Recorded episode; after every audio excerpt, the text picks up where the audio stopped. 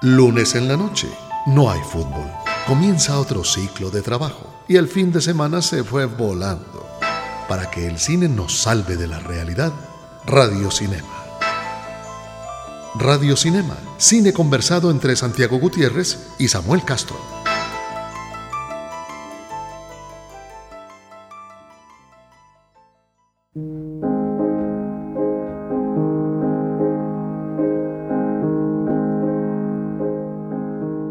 Vieron Alien sabrán que las películas en que una forma de vida extraterrestre en el espacio se convierte o en una amenaza o en un aliado, pues son parte, digamos, de la ciencia ficción. Eh, los que vieron Donnie Darko sabrán que hay ciertos ojos extraños de- del actor protagonista de esa película que funcionan muy bien con películas donde el horror haga parte de la trama. Hoy vamos a tener una combinación de esas maravillosas eh, porque vamos a hablar de una película en cartelera donde está esa vida extraterrestre y del actor Jake Gyllenhaal. One more.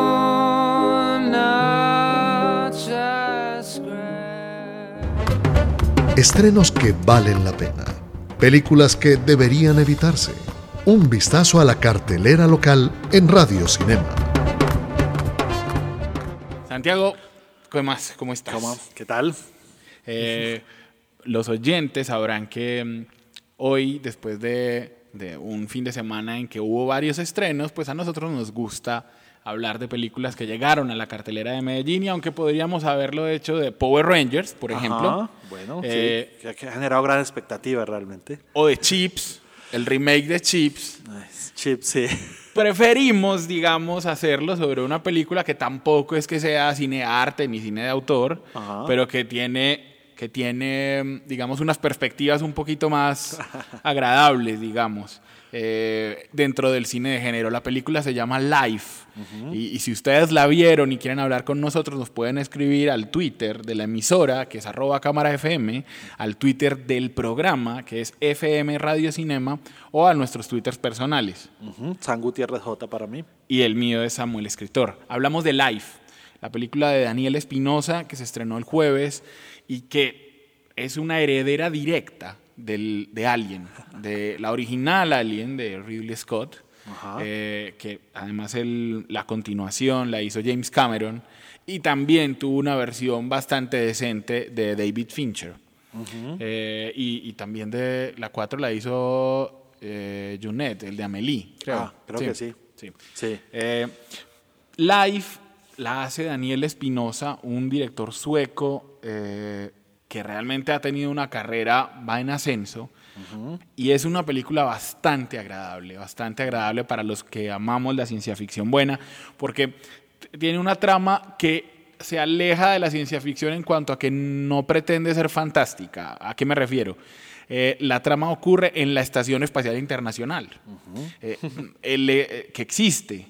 El diseño de producción de, de esta película que eh, corre a cargo de Nigel Phelps, eh, digamos que es muy importante y ahí tenemos otra conexión con Alien, porque Na- Nigel Phelps fue el director de producción de Alien Resurrection, o sea, es un tipo que sabe crear esto, este tipo de escenarios, y en este caso, pues la reproducción de la Estación Espacial Internacional, no, no sabemos qué tan, tan veraz, digamos, tan fidedigna con la que existe sea, pero, pero Es creíble. es, es bastante Sí. creíble. Ajá. Y la trama, pues, eh, la- el- el- un título que parece como sin, sin ningún tipo de miedo, sin, sin que eso de eh, algún tipo de suspenso, pues porque es vida. Ajá. Pero habla de qué pasaría si encontráramos células, o sea, vida orgánica en otro planeta, en este caso Marte, y decidiéramos darle vida a eso. Es decir, en, en la trama se encuentra una célula en Marte, recogen una muestra, la célula eh, se parece a, la, a, una que uno pudiera encontrar en la Tierra y hay un montón de, de comparaciones o de metáforas como con Dios, o sea, con darle vida a esa célula y de repente eso se convierte en, en una forma que no sabemos qué es. Ajá.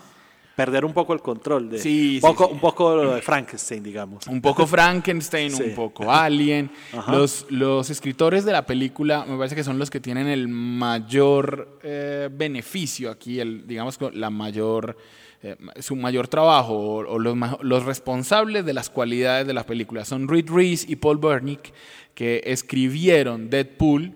Entonces, digamos que saben hacer eh, una película de superhéroes distinta Ajá. y escribieron Zombieland, que también, digamos, es una película distinta de zombies. Sí, sí. Eh, creería yo que lo mejor de la película es que matan a Ryan Reynolds en los primeros 20 minutos. Te habías demorado para hacer esa, esa notación sobre Ryan. No, Ryan Reynolds está encontrando su espacio en Hollywood de a poco. Ya, digamos que con eso ya me conquistaron, pero la trama es muy buena. La trama tiene bastantes preguntas. Le acabas de quitar a las fanáticas de Ryan Reynolds de La razón para ir. la razón para ir. No, Bueno, no, no, no, no. De, de verdad que es buena. El extraterrestre que se llama Calvin, Ajá. porque además cuentan que si eso pasara, entonces un hacen un concurso en Estados Unidos para darle nombre a la Ajá. vida esa. Es muy bien hecho. Y la trama está muy bien pensada. O sea, no les voy a adelantar, pero así como Alien, lo, que lo que empieza siendo una película de ciencia ficción, digamos, muy científica, se convierte en otro tipo de género Ajá, claro, en otro suspenso. Exacto, Acción suspenso, terror, acción, incluso. hay de todo. Así es. Y no se paren de la silla porque el final, de verdad, eh, le, le favorece a la Sí. película. Bueno, ahora Marte es como el interés de Hollywood, como alguna vez fue, del cine en general, alguna vez fue la luna, digamos el cine responde a estos, i- a estos la verdad. intereses que tiene la humanidad y ahora Marte es el misterio, entonces estamos viendo varias películas, anualmente Hollywood está produciendo películas sobre Marte en todos los géneros y para todas las edades, entonces creo que va a ser un género que nos va a acompañar Marte por, por, Por varios rato, años. por Sí. un rato. Pero el protagonista de Life es el señor Jake Gyllenhaal, que nunca he podido saber si pronuncio bien el nombre Santiago. Uy, sí. Yo así se lo Sí. he oído a varios periodistas, pero no sé si es Gyllenhaal. Gyllenhaal, Gyllenhaal. Creo. Gyllenhaal, Bueno, sí. sí, Gyllenhaal, sí. Yo también creo quedémonos, que es. quedémonos así y después eh, nos pueden escribir que... Que si lo dijimos más, Sí, que le si lo dijimos mal. Sí, sí, porque es, es además como que medio sueco, medio judío, pues... Sí, exacto. yo, no sé. De, no, de ahí viene, de ahí Sí, viene. claro. Y eso es de lo que vamos a hablar precisamente en nuestra siguiente sección. Nos hacen reír, soñar y llorar. Aún así, no los conocemos. Personajes del cine en Radio Cinema. Bueno, Santiago, Jake Gyllenhaal nace el 19 de diciembre de 1980. Santiago, ya nosotros estamos es eh, era tan bonito cuando hablábamos de, de estrellas jóvenes que eran más Más viejas. más viejas que nosotros.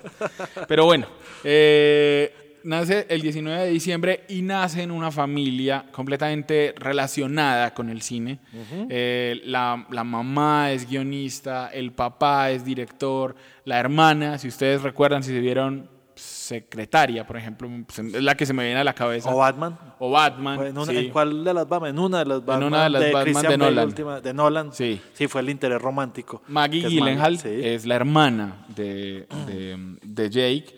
Eh, su madrina es Jamie Lee Curtis. O sea, hay, digamos que eh, el hombre estaba ahí desde el comienzo y precisamente por eso sus papás no querían dejarlo entrar. Sí, fue un poco cruel esos primeros años de, de actuación porque lo dejaban ir porque, para A los castings. a los castings, pero nunca... Pero si pasaba, no lo dejaban actuar. y, y además, creo que la lista de, de- de papeles a los que estuvo casi a punto de, de acceder son, son No, equivalentes a los que participó. No, es impresionante. Vos lo ves y, y dicen, casi fue Batman. Casi fue Spider-Man. Casi fue Spider-Man. O sea, y lo peor es que escoge el peor personaje de franquicia, que es el de Príncipe de Persia. Sí, que fue, Esa- que fue un ese tremendo, desastre. a pesar de que estaba con Jerry Bruckheimer como productor. Y, lo peor es que la película estéticamente no es tan mala. No, tiene, es una Jerry Bruckheimer Eh, en su sentido puro, pero... Pero, pero, fue que- muy mal. Sí, y el juego de video realmente era un poco... aburrido. No, no, no. No, para la época era del sensacional. era sensacional, el pero, computador. pero ahora, exacto. Bueno, nos perdimos. Sí, nos retomemos. perdimos. Eh, nace en Los Ángeles, de Gyllenhaal, que es otra manera de decir que estuvo en Hollywood siempre. Sí. Y digamos que des- después de, un, de luchar contra sus papás, después de estudiar en la universidad Sí. que, eh, y, y dejar la universidad porque dijo, no, yo me quiero concentrar en, en la carrera de actuación. Eh, si se acuerdan de esa película de, de unos señores que se iban como al, al oeste con Jack Palance, Jack Palance hacía como de su, de su entrenador para ser vaqueros, pues Gyllenhaal era el hijo de Billy Crystal en esa película, ese fue su primer papel, y de ahí en adelante, eh, la verdad, yo diría que aparte de la de los, ¿cómo se llamaba? Rocket Science se llamaba esa película, en la que él era, en la que intentaban hacer un concurso de ciencias con unos cohetes, yo diría que a uno a Gyllenhaal lo ve es en Donnie Darko. Sí, Donnie Darko. Y Donnie Darko es un caso raro también porque fue un fracaso de taquilla y es de esas películas, como vos decís a veces, Samuel, que envejeció con una gran dignidad porque desde que salió en video casero se convirtió como en una película de culto porque la verdad era una narrativa para la época, estamos hablando de, de comienzos de, de este siglo, eh, difícil. Sí. Este tema, digamos, del viaje y de las pesadillas, es el, el Ah, conejo. Se le eh, aparecía, era un, un muchacho que tenía, había un accidente, en el accidente él no se moría, aunque estaba cerca de morirse, Sí. y a partir de ahí se le aparecía un conejo.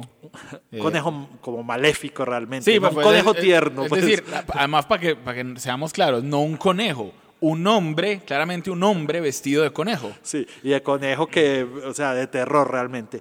Lo que sí mostraba era un gran talento porque es un, papel exigente y, y para un actor joven que pues, para aquella época estaba en los 20, 21 años, eh, pues es- era una buena oportunidad. Lamentablemente en taquilla eh, no, no le fue tan bien a la película y solo después fue que, que pero eso queda residual, yo creo, y fue que lo- puso en la cabeza de algunos de los directores de Hollywood y fue lo que le dio el salto.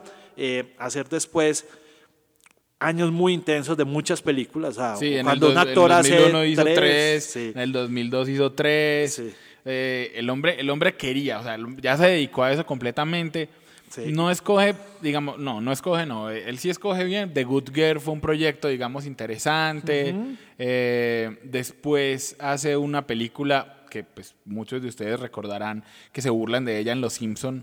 Eh, la hace justo en ese mismo año, de, de- de Bubble Boy, ¿te acordás? De ese Sí. tipo que vivía en una burbuja. Sí, una película ridícula, uno la ve y es ridícula. Sí, era una idea complicada para, para llevarse y efectivamente el, el- el- no, No, no, no tuvo mu- no tuvo mucho éxito y pues creo que hay que en la carrera hay que dar el salto a, a lo que lo convierte en una mega estrella de Hollywood. Entonces, eh, que es en el año 2005, un año muy intenso porque también tuvo eh, cuatro proyectos, eh, The Man Who Walked Between the Towers, El Soldado Anónimo, Proof y esta película de la que Vamos a hablar justamente en nuestra sección de nuevos clásicos.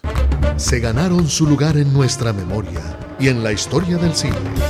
Clásicos de ayer y de hoy en Radio Cinema. Santiago, es que esa película marcó, ma- marcó, digamos, muchas cosas, marcó conversaciones casuales, marcó eh, chistes. ¿Cuántos chistes se hicieron sobre Brokeback Mountain? Sí, Brokeback Mountain eh, fue una película transgresora, pero creo que más por el entorno que se creó alrededor, porque, digamos, las escenas fuertes son dos o tres y muy sutiles en su mayoría. No, Eh, a- no, a ver, yo en eso difiero de vos. No, no, no, para mí no fueron sutiles, porque yo me acuerdo que eso es violento. O sea, eso casi se parte es en la nariz. Es apasionado. Sí, pues, es apasionado. No, esa es la que digo. La otra, la otra de, de- de relación sexual sí es con mucha sutileza, diría yo. Sí, pero lo- lo- los, los oyentes no saben de qué estamos hablando, sí. o algunos no saben de qué estamos hablando, y es de la película de Ang Lee, basada en, un- en un, libro, en un cuento, Un cuento ¿cierto? corto de en New Yorker, creo que salió en un- una revista, en un periódico. Que, que cuenta la historia de dos jóvenes que van a ser vaqueros, pero no vaqueros de vacas, sino de ovejas.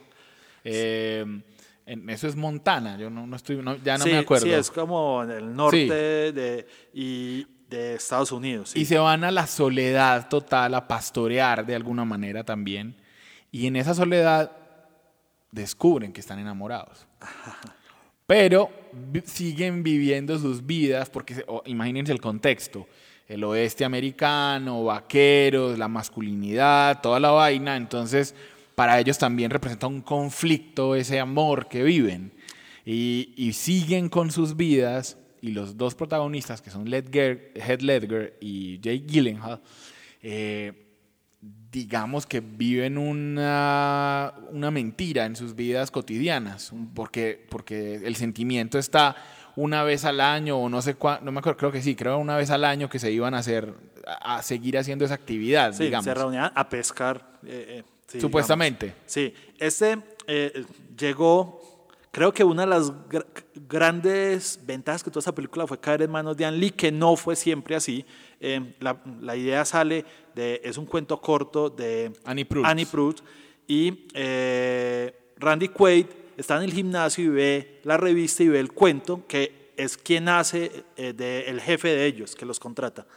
Y dice, esta película se debería hacer. Y como que se le mete y como que estuvo pedaleándole, por decir de alguna manera, a la historia. Pasó por diferentes eh, directores que iban a hacerlo.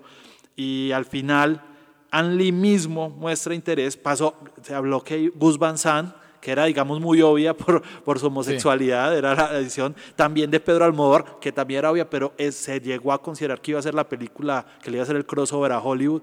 Pero cae en An Lee y creo que An Lee hace algo muy bueno que es toma algunos códigos del western clásico, lo cual profundiza más este dilema de, de, digamos, de lo- del homosexualismo dentro de un Contexto. entorno, contexto muy masculino. Ah, Ocho nominaciones al Oscar tuvo la película. Ganó Mejor Dirección para Ang Lee, Mejor Guión Adaptado para Larry McMurtry y Diana- Osana, y Mejor Música, que se lo ganó Gustavo Santaolalla. Santo Olaya. Y si ves vos hoy la, el reparto, todos son mega estrellas hollywoodenses. Porque total. Heath Ledger y Jake y está Michelle Williams, que pues acaba de ser nominada por Manchester by the Sea. Y Rodrigo Prieto era el director de fotografía, fotogra- que es el director de fotografía de Martin de Scorsese. Martin Scorsese, y también estaba Anne Hathaway, que ahora es una mega estrella ganadora del Oscar, y Anna Faris, que también tiene una carrera muy respetable en Hollywood. O sea, eh, eran una apuesta por figuras que estaban en- eh, a punto de explotar, y creo que esta película les dio ese, ese empujón. No solo la carrera de Jake Gyllenhaal. Sí, eh, hay que decir que el casting es una de las mejores directoras de casting que hay en Hollywood, que se llama Abby Kaufman. Y, y que para mí ese es después, no, digamos que ahora el más actual es el, el robo a La La Land, pero antes de La La Land, este fue el robo de los últimos años más descarado en el Oscar.